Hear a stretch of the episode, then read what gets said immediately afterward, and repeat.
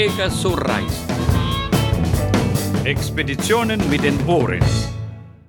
Herzlich willkommen zu Pegaso Reise. Wir sind Sonja und Claudio und ihr hört den Podcast Nummer 153, den wir heute auch live auf YouTube übertragen. Und wir sprechen heute mit Susanne Görz über ihr neues Buch, das sie präsentiert, Nomaden der Seidenstraße. Hallo Susanne. Hallo, guten Abend. Hi Claudio, hallo Sonja. Jo, schön, dass du da bist. Schön, dass ihr da seid. Äh, es sind auch Menschen, die sich hier live einklinken und zuschauen und zuhören. Ähm, technische Ansage, ihr habt die Möglichkeit über den äh, Chat auf äh, YouTube ähm, euch zu beteiligen. Das heißt, ihr könnt da was reinschreiben, äh, könnt Kommentare abgeben. Ja, wir müssen noch ein großes Dankeschön am Anfang äh, aussprechen, nämlich an den Marco. Das ist ein Hörer, der uns äh, im letzten Jahr, seit dem Lockdown, also seit März 2020 erst äh, entdeckt hat, unsere Sendung Pegaso Reise Podcast. Und äh, er hat, hat mittlerweile alle unsere 152 Folgen bisher gehört und äh, fand das so toll, äh, dass er ein Zitat gebracht hat, nämlich, wenn dich nur ein Satz in einem Buch weiterbringt, dann haben sich die Kosten für das ganze Buch bereits gelohnt. Das passt ja auch sehr gut zu dir, Susanne. Wir sprechen gleich über dein Buch. Der Marco meinte damit aber, dass sich auch äh, für ihn zumindest äh, unsere Podcast-Folgen gelohnt haben. Äh, und er hat jetzt gesagt, er gibt uns für jeden, jede Folge Pegaso Reise Podcast 1 Euro und hat uns schon rückwirkend für die letzten 152, 152 Euro überwiesen. Ganz, ganz herzlichen Dank, Marco. Dankeschön. Ja. Das ist geil. Ja, das Geld kommt in unsere Portokasse, denn wir haben ja gerade äh, so eine Aktion am Laufen, dass äh, wer von uns einen Pegaso Reisesticker mit dem Logo, das ihr auch hier im Hintergrund seht, äh, haben möchte, kann den bekommen, indem ihr uns einen Sticker von euch oder einen anderen Aufkleber, auf jeden Fall, wir mögen gerne Aufkleber, wenn ihr uns die schickt per Post, ganz analog, dann schicken wir euch ein, zwei Pegaso Reiseaufkleber zurück. Das kostet natürlich Porto und jetzt können wir wieder, wie viel äh, Briefe kann man mit 152 Euro viele verschicken. Susanne, hast du auch, äh, gibt es auch von euch ähm, Aufkleber, Sticker? Ja, auf jeden Fall. Also von Silk Road Adventure haben wir Sticker und ähm, die kleben halt meistens auf den Motorrädern so, mit denen wir rumfahren. Aber die haben wir auch schon auf der ganzen Welt gelassen, also an allen möglichen, weiß ich nicht, Schaufenstern, Grenzstationen, Auto, ähm, Hinweisschildern, Straßenschildern. Die kann man da auch überall finden. Also insofern, ne, tauschen wir. Ja, super, sehr gut. Dann, dann schicken wir euch auch mal Pegaso Reiseaufkleber und dann äh, schickst du uns welche zurück. Sehr, sehr schön. Ähm, wir haben uns ja schon mal unterhalten und äh, ich habe kürzlich nochmal diesen alten Podcast Nummer 72 von 2015 herausgekramt. Da hat äh, Thomas, äh, dein Mann und du, Susanne, ihr habt von eurer großen Reise damals mit zwei Motorrädern entlang der Seidenstraße erzählt. Ähm, das war ja eine sehr erschreckende Geschichte. Ihr habt, ich weiß noch, ihr habt äh, ausführlich beschrieben, wie ihr im Iran festgenommen seid und da in einem Gefängnis gelandet seid, weil ihr irgendwie in irgendein so gesperrtes Gebiet reingekommen seid mit euren Motorrädern äh, und die dachten, ihr seid ausländische Spione. Richtig. Das war 2013 halt im Iran. Also wir waren vorher noch nie im Iran gewesen, hatten uns insofern ähm, gut informiert, dachten wir, wo man so lang fahren darf und wo nicht, weil das ist halt ein heißes Eisen, weil die haben recht viele Sperrgebiete, die eigentlich auch äh, per Internet und auf den einschlägigen Foren waren, die gut beschrieben, wo die sind. Und irgendwie haben wir eins übersehen, tatsächlich. Ja, und sind da richtig reingebrettert. Also 80 Kilometer durchgefahren, ohne dass wir wussten, haben wir nur gedacht, ach, schöne Landschaft hier. Und dann haben sie uns abgegriffen. Ja, das ja. war sehr unangenehm, ja. Und dann waren wir erstmal ja. weg vom Fenster schwierige Geschichte, wie ihr dann erstmal da im Gefängnis gelandet seid, ohne irgendwie Kontakt nach außen. Also ausführlich kann man das nachhören äh, im Podcast Nummer 72. Da muss man ziemlich weit zurückscrollen, aber da findet man das noch, wie ihr das erzählt. Wie gesagt, das ist jetzt schon lange her. Aber die, dieses Erlebnis, was ja nur ein Erlebnis einer großen Reise, die ihr gemacht habt, ähm, das hat euch nicht davon abgehalten, weiterhin zu reisen. Im Gegenteil, äh, diese Reisen entlang der Seidenstraße haben sich ja äh, für dich und äh, für Thomas und, und äh, euch beide eigentlich so richtig weiterentwickelt, dass ihr da ein richtiges, äh, auch äh, ja, ein kleines Geschäft draus gemacht habt. Ja, richtig. Also wir haben dann unser Hobby damit verbunden, dass wir unser Hobby auch ein bisschen finanzieren können damit. Ähm, weil durch die lange Abwesenheit zu Hause fehlt halt schon einiges Geld, logischerweise. Also da bezahlt nicht jeder so unbedingt ähm, dann Geld für gar nichts, nur manchmal. Und ähm, dann haben wir uns äh, das Modell ausgedacht, ja, wie könnten wir das machen? Das kam eigentlich so, dass wir nach 2013, nee, 2014, als wir ein Jahr hier waren, haben wir unsere Bilder hier gezeigt. Auf Vorträgen, in Motorradtreffs, in Motorradkneipen, wo sich halt, wo die Leute sich interessierten. Und ganz viele haben uns dann gefragt, so, boah, das würde ich auch total gerne mal machen und so, aber ich traue mich nicht und das ist ja nicht ungefährlich. Ja. Und da wir schon alten Laster hier auf dem Grundstück stehen hatten, den haben wir dann zum Expeditionsmobil umgebaut und haben uns gedacht, ja, warum sollen wir nicht Leute mal begleiten, die sich einfach alleine nicht trauen oder die die Gesellschaft genießen möchten. Halt nur immer so fünf, sechs Mann, mehr nicht. Ja, und so ist das halt entstanden, dass wir die Leute dann halt begleitet haben auf der Reise. Das heißt, ihr bietet richtig geführte Touren entlang der Seidenstraße an. Genau. Menschen fahren mit dem Motorrad und ihr fahrt mit, was ist das, ein Laster, ein Expeditionsmobil? ne? Ja, das ist, ein, das ist ein alter Mercedes-Benz, ein 914 AK, ein Allrad. Den haben wir so umgebaut, also die Zwillingsreifen weggenommen und Einzelbereifung drauf gemacht mit äh, Offroad-Reifen. Ich meine, ähm, geländegängig ist der sowieso. Dann haben wir eine Zeppelin-Funkerkabine draufgebaut, die Thomas ersteigert hatte bei der Bundeswehr. Und das ist quasi dann unser Mutterschiff. Ja, ich fahre den LKW, hat sich so eingebürgert. Anfangs haben wir uns noch gewechselt. Ne? Da ist Thomas mal Motorrad gefahren, ich mal Motorrad gefahren, er mal LKW, ich mal LKW. Aber es hat sich eingebürgert. Die letzten Male bin ich dann nur noch LKW gefahren, die ganze Strecke. Und die Motorräder, die fahren dann über den Tag irgendwo. Und ich fahre dann die Strecke, die für einen LKW auch machbar ist. Was für Motorräder ähm, zu langweilig wäre. Ne? Ach so, das heißt, ihr fahrt nicht so parallel die ganze Zeit als Gesamtgruppe, sondern ihr habt wahrscheinlich Punkte, wo ihr euch äh, trefft, irgendwie wahrscheinlich morgens und abends so zum Übernachten. Ja, genau. Äh, die Motorräder brettern teilweise richtig äh, wilde Strecken entlang äh, und der LKW ist dann sozusagen eher das, das Vehikel für den Notfall, beziehungsweise mit dem ganzen Gepäck oder so. Richtig, und der Küche da drin und, der, und, und Wasser und allem, ne? So, das bin ich dann, ja. Mit dem Krempel, den ich auf dem Bazar gekauft habe, damit man noch Essen machen kann. Ja. Ja. Silk Road Adventure ist sozusagen jetzt euer Markenzeichen und damit habt ihr, wie viele Reisen habt ihr schon gemacht? Ah, wir haben Oder jetzt Touren? vier gemacht. Vier. Ja, genau. Ja. Wir waren Sehr schön. 2016, 17, 19, ja, und eine halbe und letztes Jahr ist ausgefallen. Warum, wissen wir alle. Ja, Ne? Also genau. sehr traurig und wir hoffen jetzt einfach aufs nächste Jahr. Da sind wir allerdings auch schon wieder ausgebucht. Gucken, was sich so tut mit diesem komischen Virus-Dings. Ja, wir drücken die Daumen, dass das Reisen bald wieder möglich ist und äh, dass diese Pandemie vorbeigeht. Oder zumindest händelbar ist. Jo. Ja. genau. Genau, genau, dass wir anders damit umgehen können. Das Buch, das jetzt ganz frisch äh, rausgekommen ist, ähm, Nomaden der Seidenstraße, ist ja nicht nur die Geschichte einer Reise, sondern äh, sind Geschichten, verschiedene Geschichten von vielen Reisen, die ihr, die du in den letzten Jahren gemacht hast, die du sozusagen zusammengebaut hast in ein gesamtes Buch. Ja, genau. Also ich kann das mal zeigen, das ist gestern Ja, vom Drucker gekommen. Ja, Bitte schön. Ah, man sieht auch den Mercedes-Bus darauf. Ja, richtig, genau. Das ist ein Bild aus Tadschikistan. Ja. Hat Thomas Genau, gemacht. Bube nennt ihr den Bus, ne? Bube. Ja, Mercedes. Ich habe das irgendwo in den Texten mal gesehen, du hast mir ein paar zugeschickt und ich wusste erstmal, Bube, wer ist Bube? Achso, Ja, genau. dieses äh, Expeditionsmobil. Richtig, den haben wir so getauft, warum auch immer. Also auf einmal war dieser Name da, weil immer so LKW war unpersönlich. Das kam ganz unbewusst. Ja. So, weiß ich auch nicht, das heißt da halt so.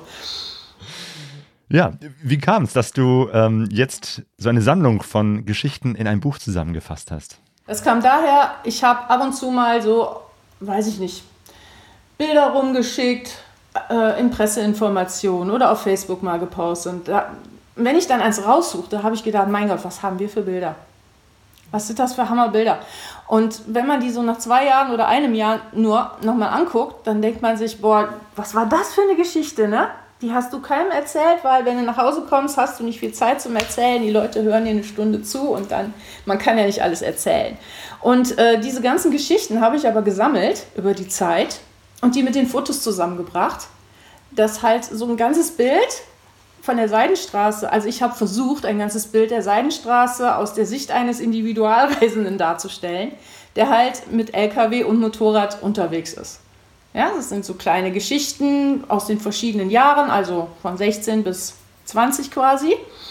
ähm, wo ich auch berichte, wie es kam, dass da die Tour nicht mehr stattfinden konnte und was danach passiert ist. Aber es fängt auch schon ganz früh an, wie wir zum Motorradfahren gekommen sind. Es gibt auch ein Kapitel. Ja, und dann habe ich viele schöne Bilder ausgesucht, die repräsentativ sind für unsere Erlebnisse.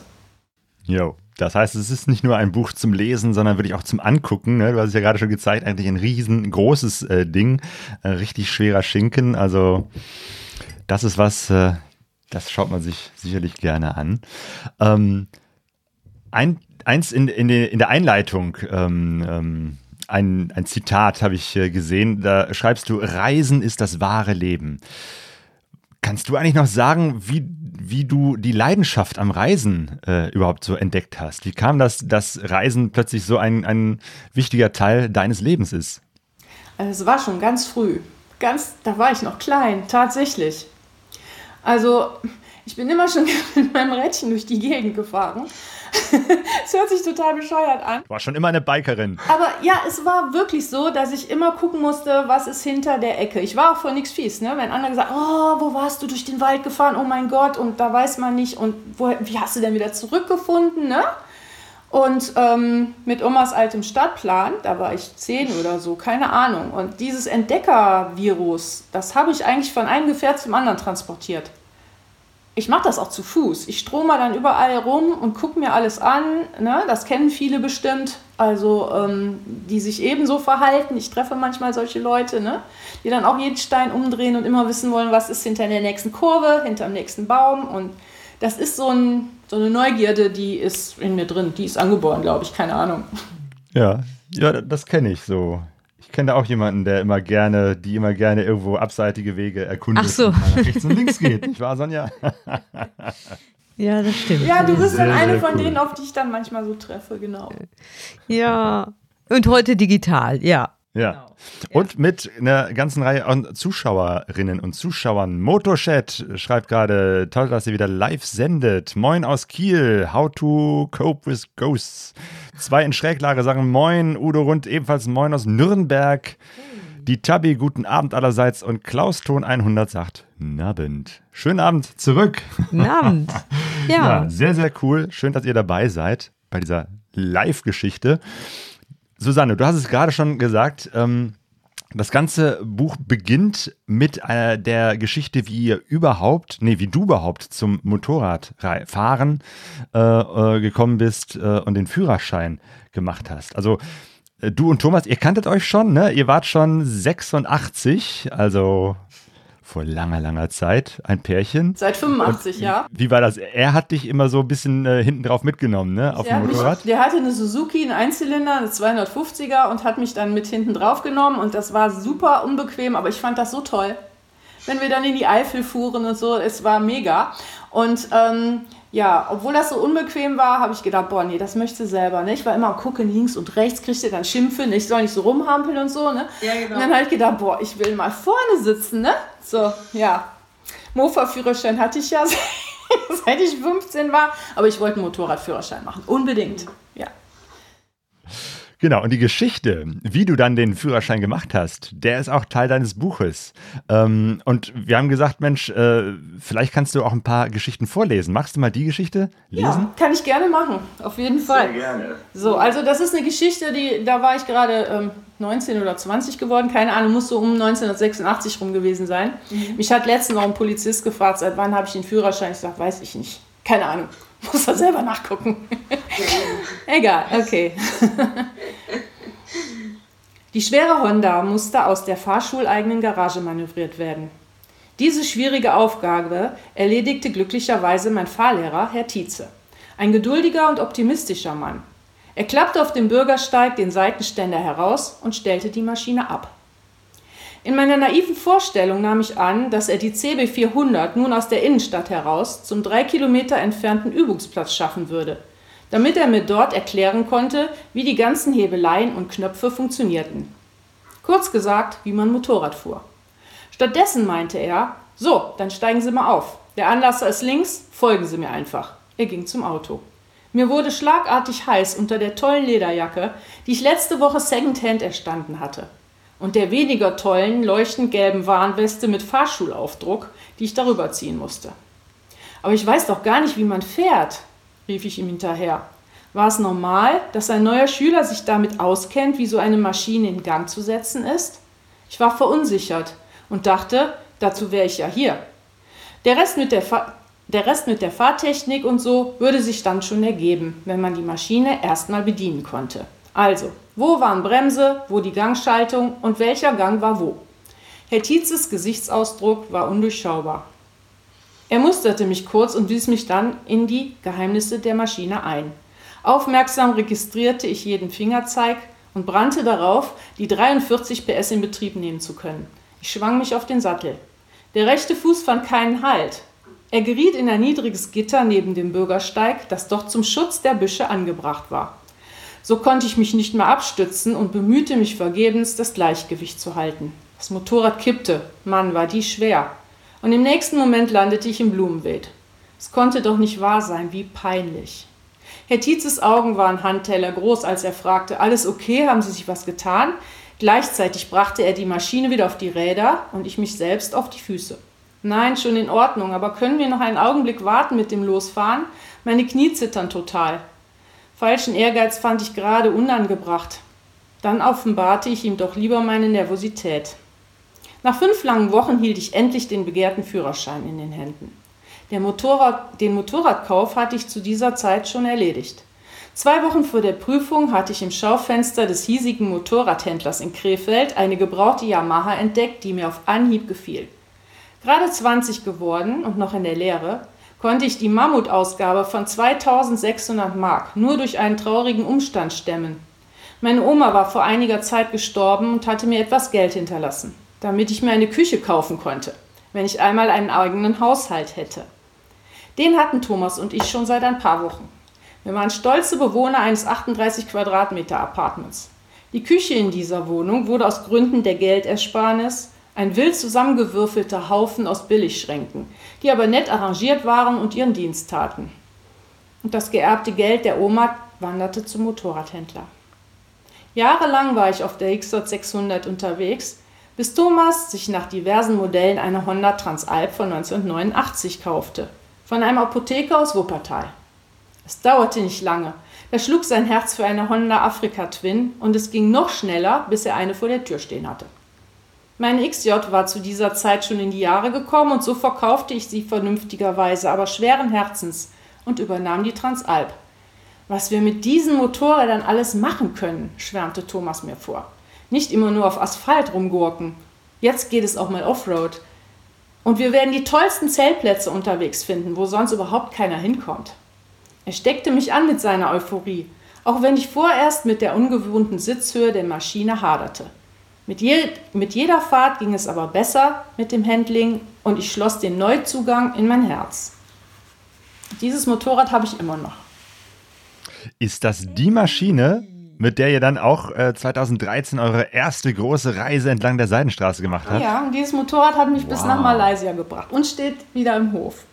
Boah, Wahnsinn. Was für eine Geschichte mit einem Motorrad. So viele, so lange Reisen. Meine Güte.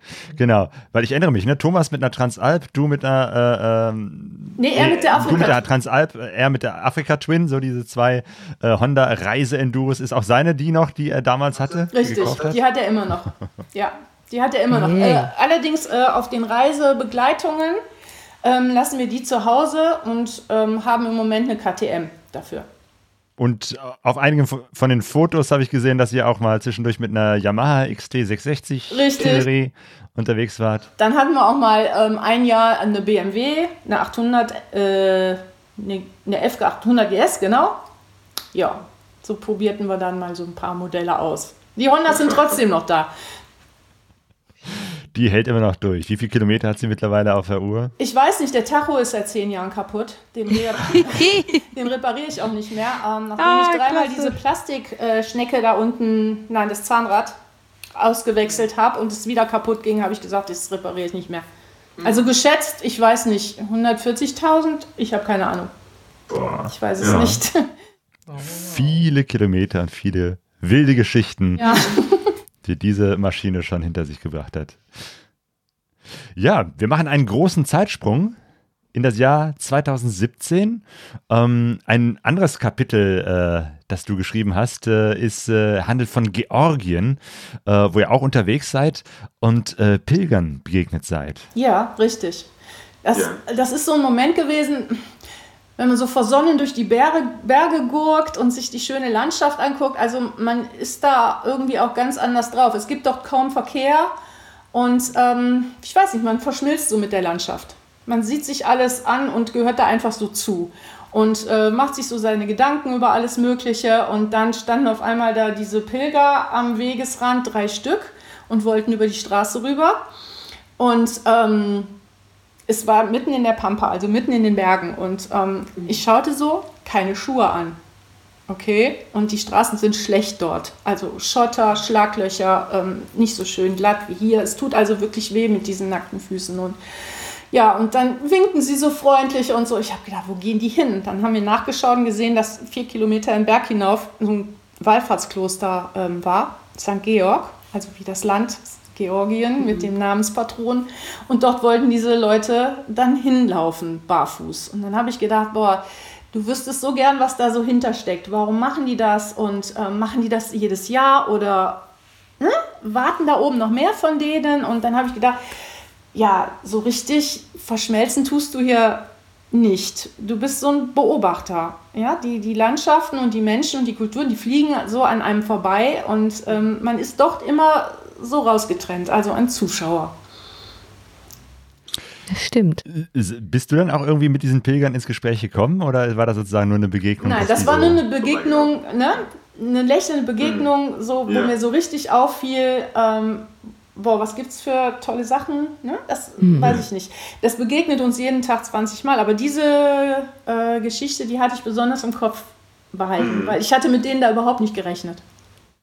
Ja, da, das ist ja auch das, das, das Tolle bei solchen Reisen, dass man dann äh, tatsächlich auch Entdeckungen macht und, und Menschen begegnet, die so völlig anders leben, wo man plötzlich so, so einen Einblick bekommt in eine Welt, die doch so anders ist als unsere und dann merkt irgendwie, okay, ich, bisher habe ich irgendwie nur so einen kleinen Horizont gehabt und dachte irgendwie, alles sieht so aus, wie ich das kenne und dann öffnet sich so ein Fenster, man sieht, nee, da gibt es noch viel, viel mehr andere Lebensweisen, Lebensarten, Lebensstile äh, und Umstände und ja, auch so etwas wie Mönche oder Pilger, die barfuß in Georgien unterwegs sind. Ja, Georgien habe ich unheimlich viel gehört von vielen Reiseberichten, soll ein unheimlich schönes Land sein, auch so vor allem von der, von der Landschaft her. Ne? wunderschön.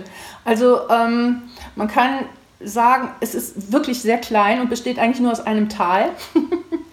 das ist äh, das Tal, in dem Tiflis liegt, was von Batumi nach Osten geht bis nach Aserbaidschan hinein. Ähm, und ansonsten haben wir ähm, im Norden den großen und im Süden den kleinen Kaukasus. Ganz schroff und so abgelegene Seitentäler. Äh, also man lernt da die Leute ähm, so kennen, die sind sehr verschlossen dort, was ich einfach dem Umstand ihrer Lebensweise, ne, in dieser Abgeschiedenheit und in, in ihren Clans zuschreibe. Ähm, aber es hat uns so beeindruckt, da mit diesen äh, Lebensgewohnheiten in dieser Abgeschiedenheit auch klarzukommen, also mit den äh, Lebensumständen meine ich. Ähm, wir haben den Gesängen dazuhören können, abends in so einer Kneipe und das ist so fremd alles. Ja, diese, diese, diese Kehlgesänge. Ähm, also da fühlt man sich echt in eine andere Welt versetzt. Von den tollen Motorradstrecken, da wollen wir gar nicht reden. Ne? Also das ist schon der Hammer. Es ist allerdings mit dem LKW eine Herausforderung gewo- gewesen. Wir haben teilweise für ähm, 150 Kilometer fast zwei Tage gebraucht. Ähm, das war eine Straße, die war als Bundesstraße auf der Karte markiert.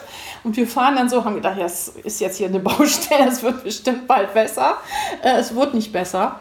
Es war auch der kürzeste Weg zu dem Kloster, wo wir hin wollten, aber wir haben zwei Tage gebraucht und mussten irgendwo auf der Strecke in so einer Serpentine schlafen, weil im Dunkeln konnte man da gar nicht mehr fahren. Das wäre zu gefährlich gewesen. Kann man also sagen, Georgien ist tatsächlich besser mit dem Motorrad als mit dem äh, Allrad Unbedingt. äh, zu befahren? Unbedingt. Also ich Okay. würde nach vielleicht mit einem kleinen Allrad, ne, weiß ich nicht, mit einem Buschtaxi oder sowas. Absolut witzig, ja, weil die Straßen sind doch sehr schmal, die haben halt manchmal nur zwei Meter. Der LKW hat auch zwei Meter. Wenn du jetzt noch 15 Zentimeter hättest, das wäre schon geil. Also wäre schon gut. Da, muss dann, da möchte man dann nicht mal kurz wenden, weil es heißt, bitte äh, falsche Richtung, einmal kurz umdrehen. Ja, das Problem ist auch, ähm, da sind nicht die tollen Schilder. So, das ist das gleiche eigentlich wie in Tadschikistan. Du hast diese Schilder nicht, wo steht, bitte ab hier maximal 9 Tonnen oder sowas. Gibt's nicht. Gibt's auch nicht bei Brücken.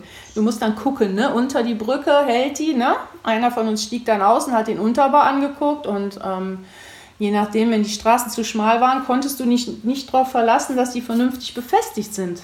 Ne? Das, ja, und wenn du dann nah am Rand fuhrst, ähm, ich habe mich manchmal sehr unwohl gefühlt, ja. Und war froh, Mhm. wenn ich dann schnell so durch. Okay, also Tipp, besser mit dem Motorrad fahren. Ja, das ist schon, ähm, ist schon besser. Du kannst dich mehr am Hang lang tasten. Ich sehe gerade mit einem Auge, dass immer noch neue Leute dazukommen und grüßen aus Österreich, aus Hannover, aus Witten, überall Aus her. Hattingen, unsere alten Heimat. Ja, Schwabach und ähm, irgendjemand hat eben auch geschrieben, dass jetzt weiter oben, ähm, dass wir uns am liebsten natürlich am Lagerfeuer hätten treffen sollen, aber na, wir sind jetzt an einem digitalen Lagerfeuer, so ist es halt. Ja, Ja. genau. Wir hoffen, dass die Zeit des persönlichen Treffens bald wiederkommt. Und Jens Becker, Jens, hallo aus Hannover, auch der grüßt ganz herzlich. Genau. Ja, ähm, es gibt Orte, wo man besser nicht mit dem Motorrad langfährt. Jedenfalls, äh, wo es schwierig ist, ähm, zumindest mit einer großen Maschine unterwegs zu sein. Zumindest an bestimmten äh, Grenzen, zumindest im Jahr 2019. ich will nämlich hin zu der Geschichte, wo tatsächlich die ganze Motorradreiseszene äh, große Probleme hat, als es plötzlich hieß, äh, dass man an der türkisch-iranischen Grenze äh, nicht mehr rüberkommt. Und äh, auch ihr wart zu dem Zeitpunkt da. Richtig. Das Ähm. war ein Hin und Her vorher. Schon im Oh, Vorfeld. ja. Also wir Ja, wussten ja. das schon so zwei Wochen vorher, da waren wir aber schon in der Türkei. Mhm. Und dann mehrten sich diese, boah, die kommen nicht mehr rüber, die Motorräder über 250 Kubik. Ne? Mhm. Wir mussten umkehren. Ähm, und dann haben wir das so verfolgt, jeden Tag, so wie wir Internet hatten. Und das war nicht schlecht. Wir konnten es also tatsächlich mitverfolgen, haben gesehen, ja komisch, die kommen doch rüber und die und die und die. Die und die Grenze ist jetzt zu. Haben wir gedacht, ja, es nützt überhaupt nichts, wir fahren jetzt dahin. Also zur Grenze und probieren das selber aus. Das war, war dann eine geführte Tour? Ja, richtig. Oder- wir hatten, wir hatten Das heißt, ihr- wart mit der Gruppe da und ihr wart auch die Verantwortlichen für die Gruppe. So. Also nochmal eine ganz andere Rolle, als ob man jetzt für sich selber einfach nur drauf losfährt, sondern äh, das war so richtig eine Geschichte, wo ihr da für mehrere Leute äh, die zuständigen Menschen wart. Magst du die Geschichte vorlesen? Ja, mag ich gerne. Ja. Ein Ausschnitt zumindest davon. Ja, Sonst genau. wäre es doch ein bisschen. Sehr gerne. Ähm, ja, die Geschichte startet dann halt in Ostanatolien, in Dogubayazid. Das ist eigentlich die letzte Grenzstadt äh, vor der iranischen Grenze, wenn man äh, bei Basagan den Grenzübergang nimmt. Dogubayazid liegt 30 Kilometer vorher in dem Tal. Wir ließen den Palast des Paschas und Dogubayazid hinter uns. Auf vier Motorrädern und im LKW nahmen wir am folgenden Tag den Weg bergab über die steile Straße, die sich vom Palastberg hinunter Richtung Stadt findet. Die türkische Grenzstation war in weniger als einer Stunde erreicht. Wir alle waren furchtbar aufgeregt und nervös, als wir die kilometerlange LKW-Schlange überholten, die sich vor der Abfertigung gebildet hatte. Die Anspannung war mit Händen greifbar. Ich sah, wie die Blicke zwischen den Motorradfahrern vor mir hin und her flogen, als wir uns im Stop-and-Go-Verfahren Meter für Meter der Grenze näherten. Ich bildete im LKW das Schlusslicht unserer Gruppe. Hinter mir in der Schlange warteten zwei weitere Motorradfahrer. Bei einem Stopp sprach ich sie an. Es waren John und Eric aus Holland. Mit ihnen tauschten wir unsere Einschätzung der Lage aus. Genug Zeit hatten wir ja. Sie hatten es gestern an einem südlicheren Grenzübergang versucht, in Kapikoy. Vergeblich. Jetzt standen sie hier, mit uns in der Schlange. Die Ausreise aus der Türkei erfolgte zügig. Auf unsere Frage, wie es mit der Einreise großer Motorräder in den Iran stehe, stehe, ernteten wir von den Grenzern auf türkischer Seite nur ein Achselzucken. Die Polizei auf iranischer Seite war gewohnt freundlich, als sie unsere Visa kontrollierte und abstempelte. Ein Funken Hoffnung keimte in uns. Es ging voran. Auf unsere Frage, ob die Motorräder ein Problem darstellen würden, gaben die Beamten auch hier keine sichere Auskunft. This has to be decided at the customs. Ein Achselzucken. Der Zoll musste also entscheiden. Das Zollgebäude lag nur wenige Meter weiter. Dort vorgefahren wurden Klaus, Lars, Georg und Thomas zur Gepäckkontrolle geschickt. Um Kisten und Taschen durchsuchen zu lassen. Unsere Hoffnung wuchs mit jedem Motorrad, das ohne Beanstandung abgefertigt wurde. Vom Platz vor dem Gebäude aus konnten wir schon die Häuser von Basergan auf iranischer Seite sehen. Die anschließende Prüfung der Zollpapiere zog sich lange hin, mit ernüchterndem Ergebnis, das uns traf wie ein Donnerkeil. You are not to allowed enter, you are not allowed to enter Iran with these bikes. Zwar schwang Bedauern in der Stimme des Zöllners mit, aber man verweigerte uns die Einreise und wir mussten zurück in die Türkei. Wir fuhren also einmal um das Gebäude herum und die Stimmung war am Boden. Wir hatten ja bis zuletzt gehofft, dass es doch noch klappte mit der Durchreise durch Iran und die Enttäuschung war riesengroß. Schockiert beschlossen wir, uns zunächst zurück auf den Weg nach Dugubayazid zu machen, um dort den Plan zu besprechen, den wir für diesen Fall bereits im Vorfeld ausgearbeitet hatten. Vor einem Teehaus an der Hauptstraße fanden wir Platz für alle Motorräder und den schweren Wagen. Mit hängenden Köpfen schlürften unsere Mitreisenden und die beiden ebenfalls abgewiesenen Holländer wenig später an ihrem Tee. Das dazugereichte Gebäck blieb, völlig unüblich, unangetastet. Wir, hatten noch die, wir hätten noch die Möglichkeit, die Motorräder auf einem verplombten iranischen LKW zu packen und dann den Iran auf kürzesten Weg Richtung Turkmenistan zu durchqueren, in einem Minibus. Thomas erläuterte die, diese Alternative, die ihm ein Iraner an der Grenze angeboten hatte. Was für ein Irrsinn. Zugegebenermaßen eine schlaue Aktion einiger findiger Perser, die ein gutes Geschäft mit dem Durchreiseverbot witterten. Aber keiner von den Motorradfahrern wollte in einen Minibus. Auch John und Eric nicht, die sich bald auf den Weg machten, um noch einen anderen Übergang auszuprobieren. Später erfuhren wir von ihnen, dass sie auch dort keinen Erfolg gehabt hatten. Wir entschieden uns gegen einen neuerlichen Versuch an anderer Stelle. Es half nichts, sich in weiteren Spekulationen über mögliche Grenzübertritte Richtung Iran zu verlieren. Also nahmen wir den Weg über Georgien und Aserbaidschan, übers um übers Kaspische Meer nach Turkmenistan zu fahren. Ja, so war das. da mussten wir ums, umpolen. Ein großer, einen großen Umweg habt ihr dann gemacht. Richtig, einen großen Umweg über Norden. Mhm. Weil Armenien ja. ging nicht, ne? da muss man drum fahren, sonst kommt man in Aserbaidschan nicht mehr rein. Und jetzt deswegen Georgien und Aserbaidschan, ja. Ja. Genau, Klaus schreibt auch im Chat, das war bis September 2019 und ja, das war eben halt eine, eine, eine, kurze Zeit, wo eben halt ein bestimmtes Gesetz erlassen wurde im Iran, dass Motorräder über 250 Kubik da nicht rein durften. Ähm, davor war es möglich, mittlerweile ist es, glaube ich, wieder möglich. Ähm, also, ne, wie das immer so ist. Äh, Gesetze ändern sich manchmal. Äh, und das muss ich kurz äh, ein, ein, äh, ja? einwerfen. Ähm, das Gesetz gibt es schon ewig. Ah. Seit Jahrzehnten. Oh. Interessant. Es wurde nie angewendet. Niemals so. wurde es angewendet. Ah. Ja, und dann haben die diese Karte gezogen.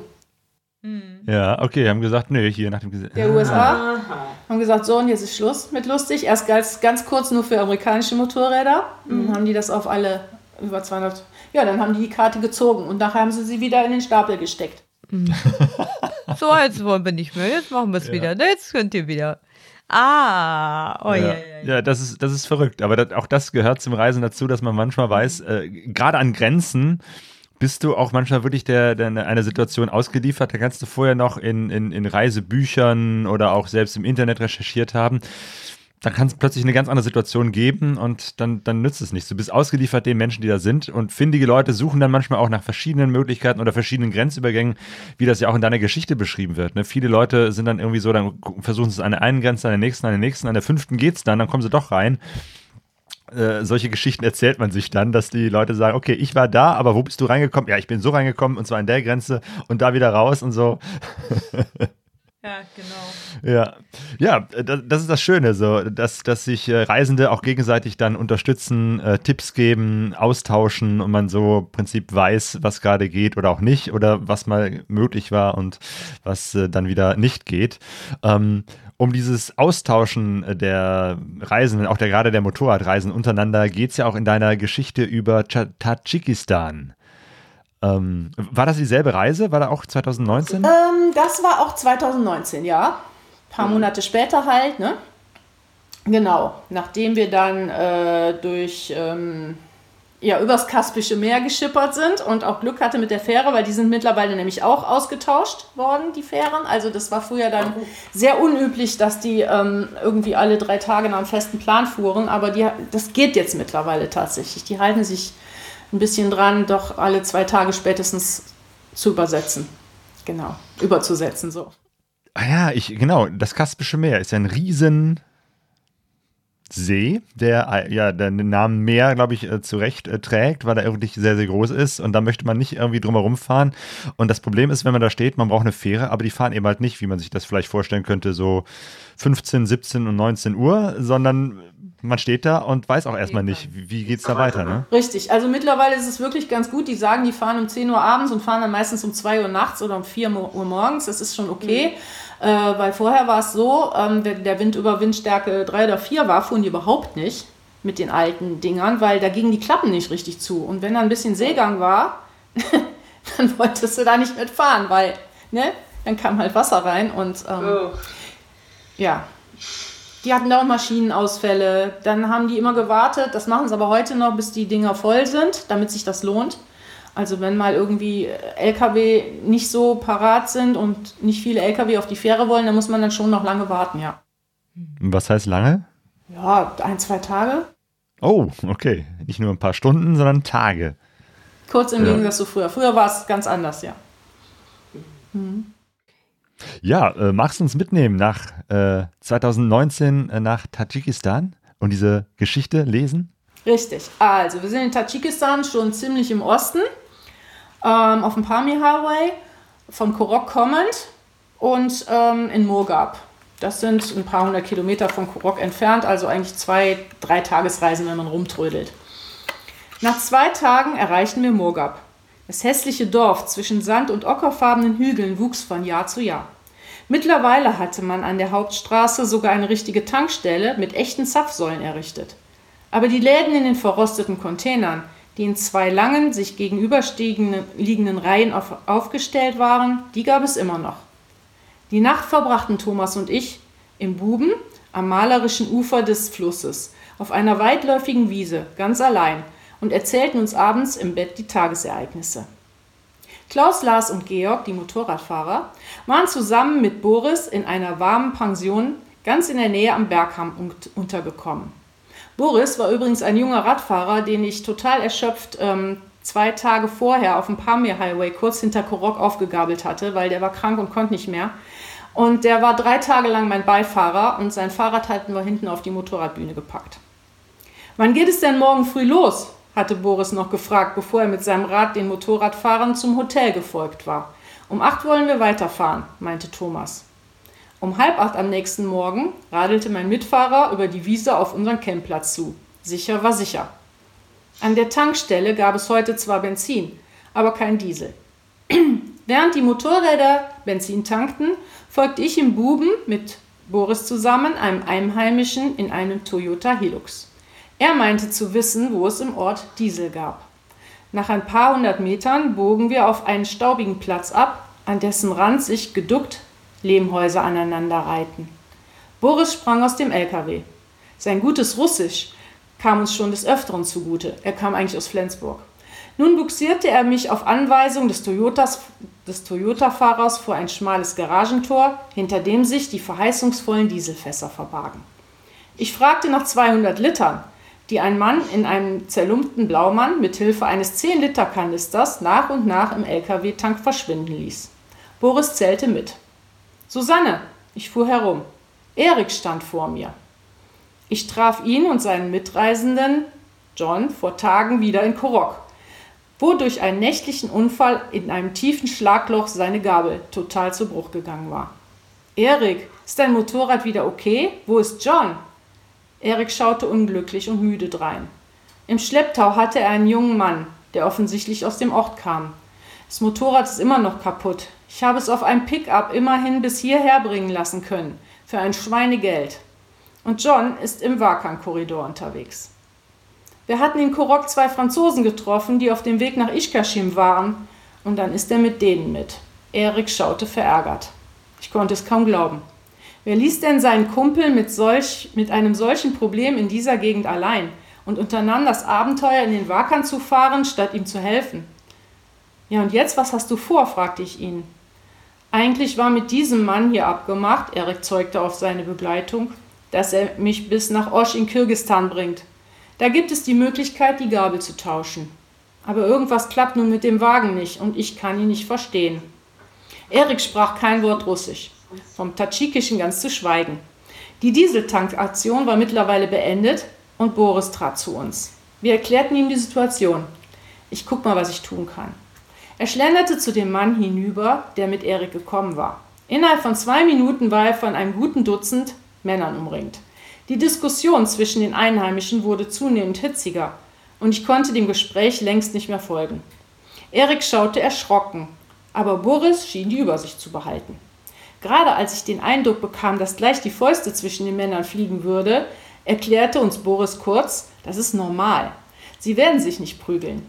Sie wollen alle die Dollars für die Tour. Nun diskutieren sie nur, wer der Erste war und welcher Preis angemessen sein könnte. Das Problem ist eben gerade, dass der Billigste überhaupt kein Auto hat, in das Eriks Motorrad passen könnte. Damit wandte er sich wieder der lautstark streitenden Gruppe zu. Einer der Männer telefonierte und Minuten später bog ein verbeulter Pickup auf den Platz ein. Ein Aufschrei ging durch die Menge. Anscheinend waren alle der Meinung, dass die Ladefläche dieses Autos wohl viel zu klein sei. Erik schaute noch unglücklicher. Ein weißer Transporter näherte sich von der Straße her. Das könnte doch passen. Boris und Erik gingen zum Besitzer hinüber, um den Preis auszuhandeln. 300 US-Dollar wollte der Mann für die Fahrt nach Osch mit dem Motorrad im Laderaum und Erik auf dem Beifahrersitz. Ein gutes Geschäft für ihn. Bevor sie die defekte BMW im Ort einladen konnten, musste der Fahrer aber noch seine Ladung in Murgab abliefern. Der Transporter war nämlich bis zur Oberkante mit Wasserkanistern und Plastikschüsseln vollgestopft. Sicherheitshalber kletterte Erik gleich vorne in den Wagen, fest entschlossen, diese Gelegenheit nicht entkommen zu lassen.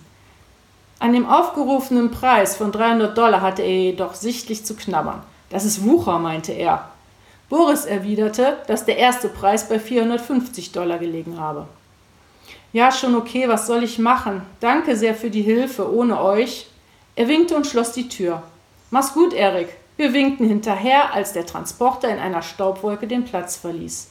Die übrigen Männer hatten sich enttäuscht zerstreut. Am Nachmittag trafen wir in einem Dorf am Ufer des Karakulsees, viele Kilometer nördlich ein. Die Motorräder unserer Freunde sahen wir schon von weitem.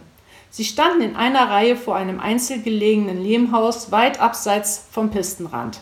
Aber etwas schien nicht in Ordnung zu sein. Thomas und Klaus knieten neben der BMW 1150 von Georg und hantierten dort herum. Beim Heranfahren erkannte ich das Malheur. Eine helle Ölpfütze hatte sich unter dem Hinterrad gebildet. Thomas kam mir mit ölverschmierten Händen entgegen. Alles okay bei euch? Der Kadern von Georgs Moped ist undicht. Das kriegen wir hier nicht repariert. Das geht nur in Osch, wenn überhaupt. Georg wusste kaum, wo er sich lassen sollte.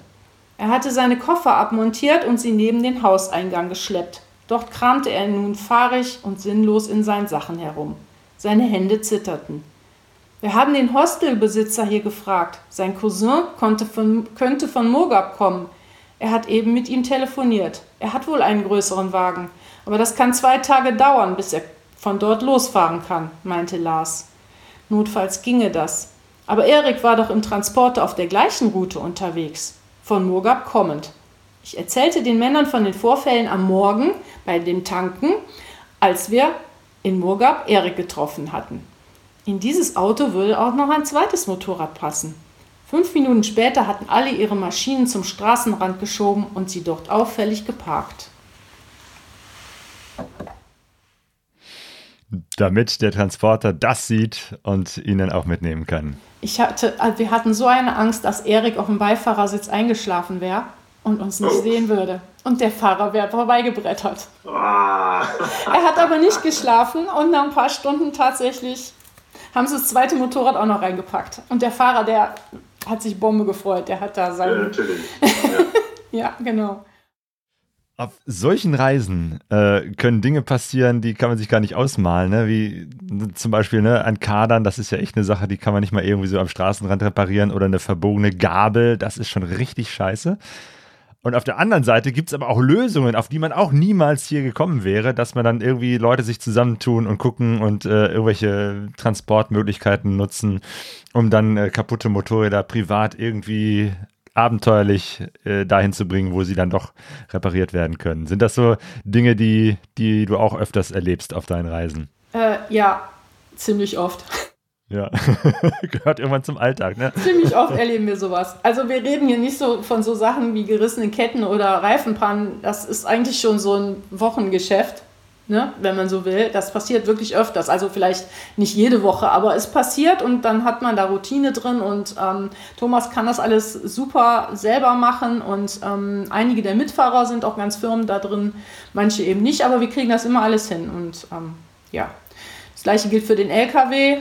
Auch da passieren Sachen, weil die Pisten sind manchmal so schlecht, wenn man über Wellblech fahren muss, dann eine Stunde oder zwei und dann einem alles zerklötert, muss man nachher halt schauen, was ist alles kaputt gegangen und ähm, es gibt aber immer einen Weg, immer, immer, immer.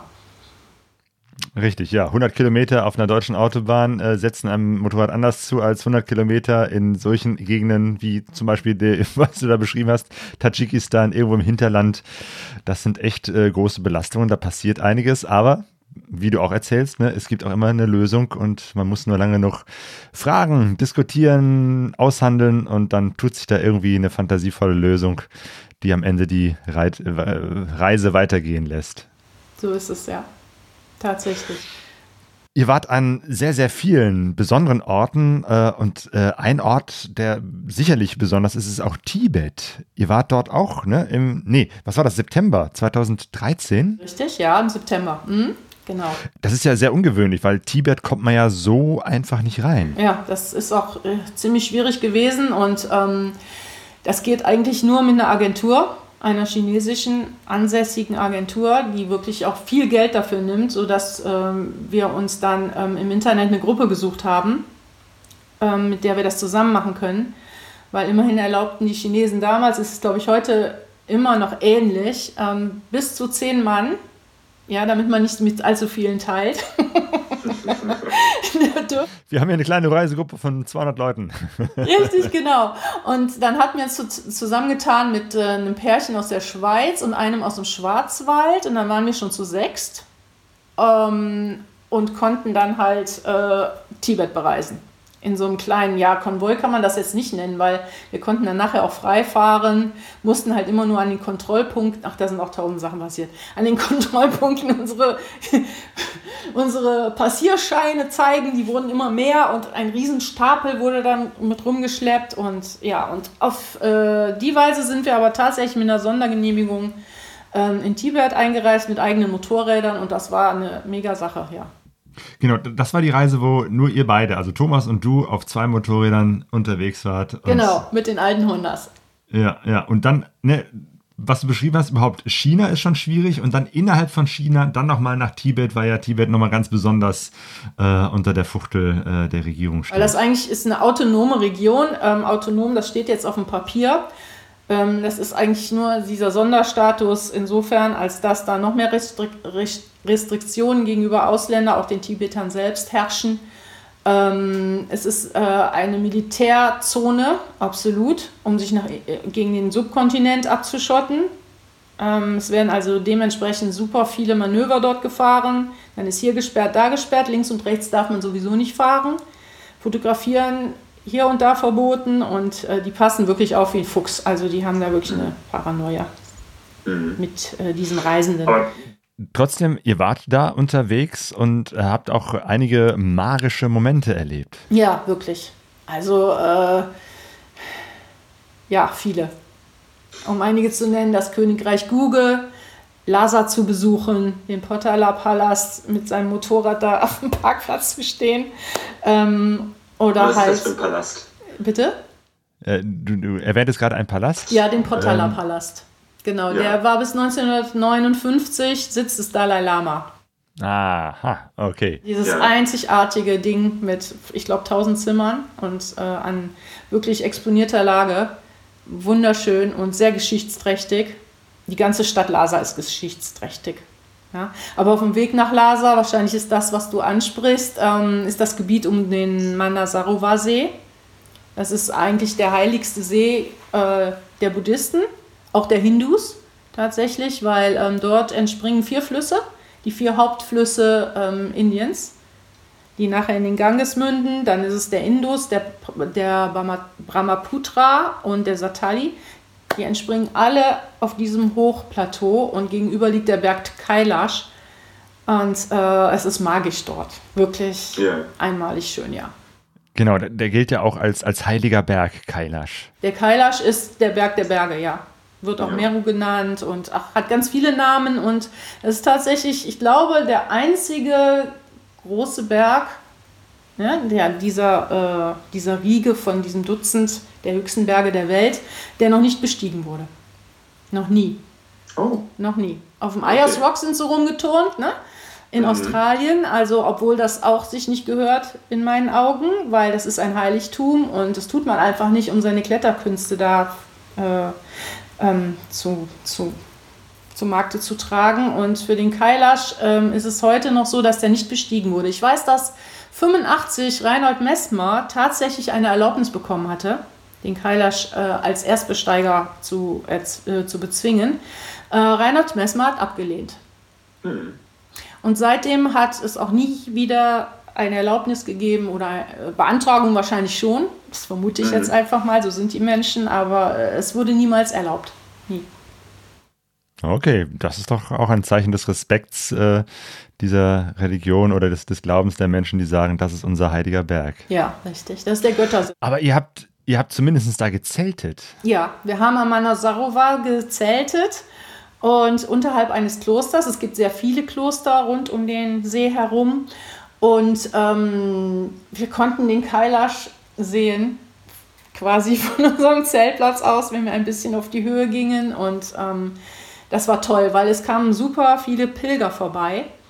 Ähm, alle möglichen, aus Indien, ähm, aus Tibet, aus ganz China, aus Laos. Überall kamen die Pilger her, in kleinen Bussen oder mit Mopeds, zu Fuß.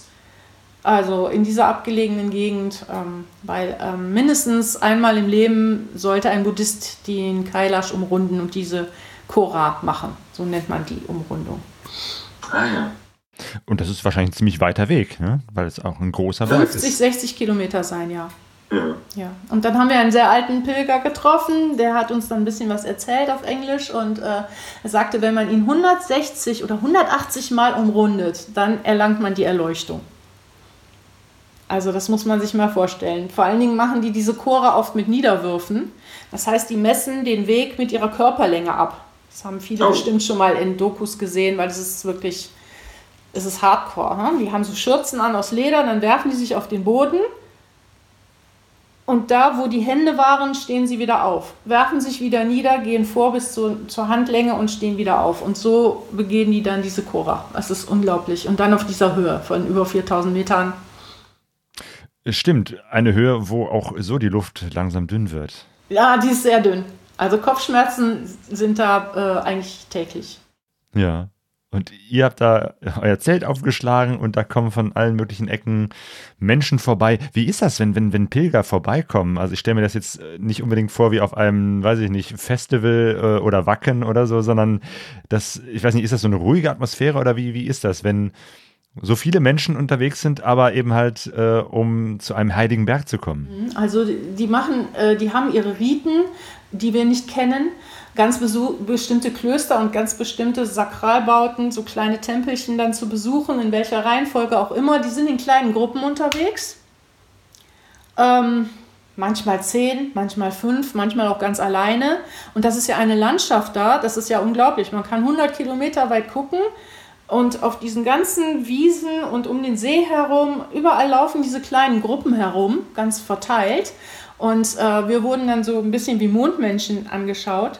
Also die Tibeter fahren auch viel Motorrad, haben dann diese kleineren, ne? diese 125er oder was 180er zum Teil, äh, hochbeladen mit ihren Zelten, ne?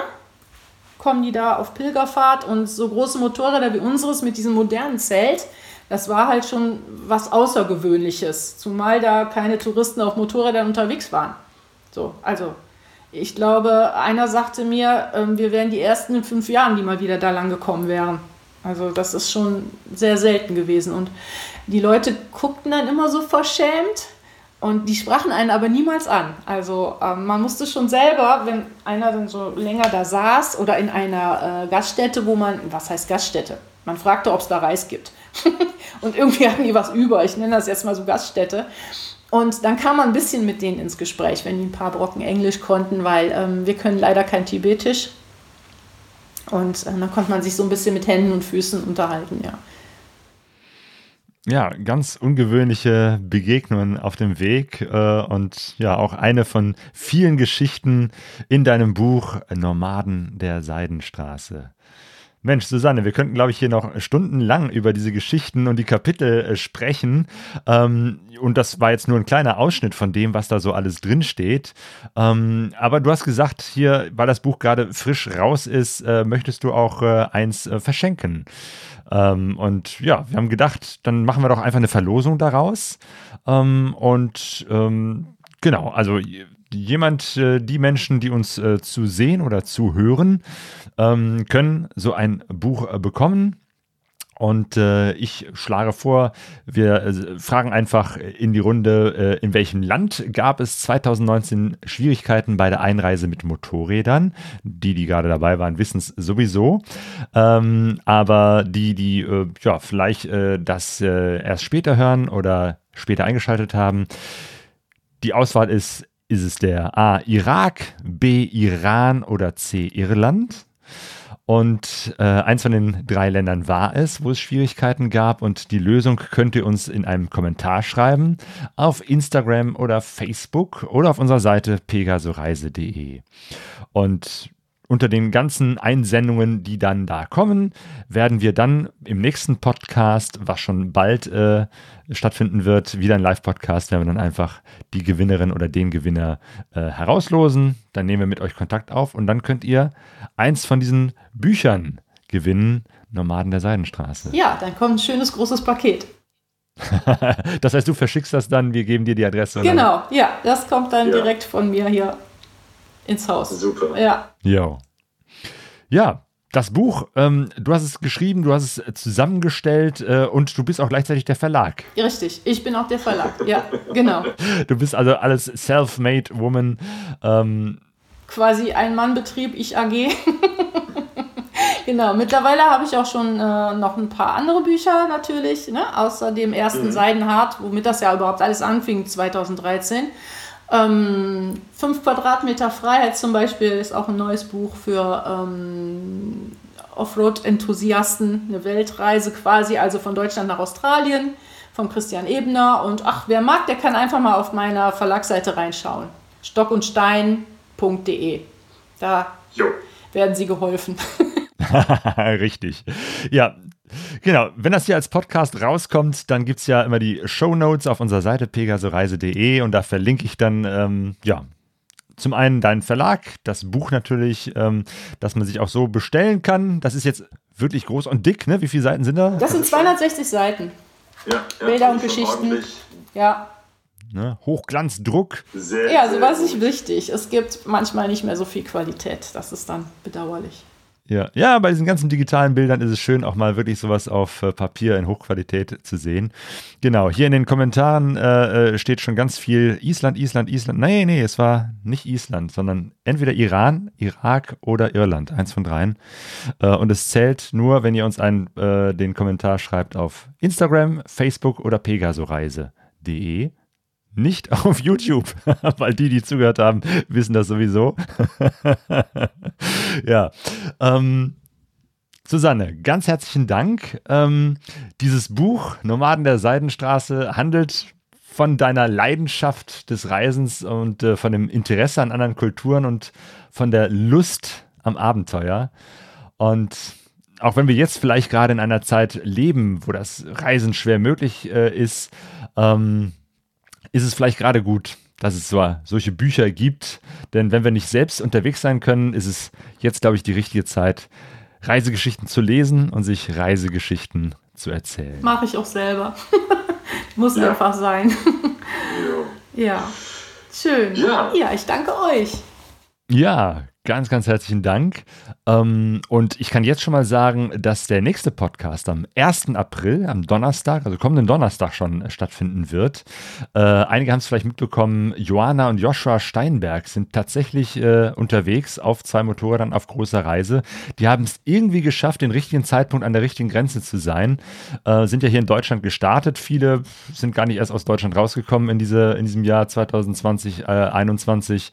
Ähm, und die sind äh, haben es bis runter nach Tunesien geschafft, sind dann übergesetzt, äh, ähm, also nach Tunesien äh, waren sie dann, genau, waren dann in Ägypten. Aktuell sind sie in Nairobi in äh, Kenia, also hochspannend und äh, haben gesagt, die haben jetzt gerade gutes Internet. Deswegen machen wir jetzt am kommenden Donnerstag äh, mit denen auch ein Live-Interview wieder hier, dass wir auf YouTube streamen werden über ihre Motorradreise von Joshua und Joanna. Wetzlos weltwärts ist ihr Motto. Ähm, Genau, Donnerstag, 1. April, 19 Uhr. Und dann wird auch die Gewinnerin oder der Gewinner deines Buches Nomaden der Seidenstraße bekannt gegeben. Das heißt, bis dahin habt ihr jetzt Zeit, auch äh, einen Kommentar zu schreiben. Ähm, ja, Susanne, dir nochmal herzlichen Dank, euch fürs Zuschauen, Zuhören. Vielen, vielen Dank und wir sehen uns auf jeden Fall wieder. Wir hören uns wieder.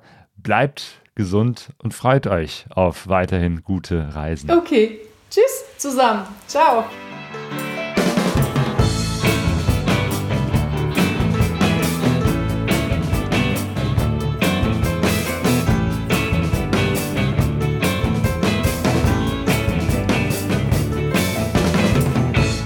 Pegaso Reise.de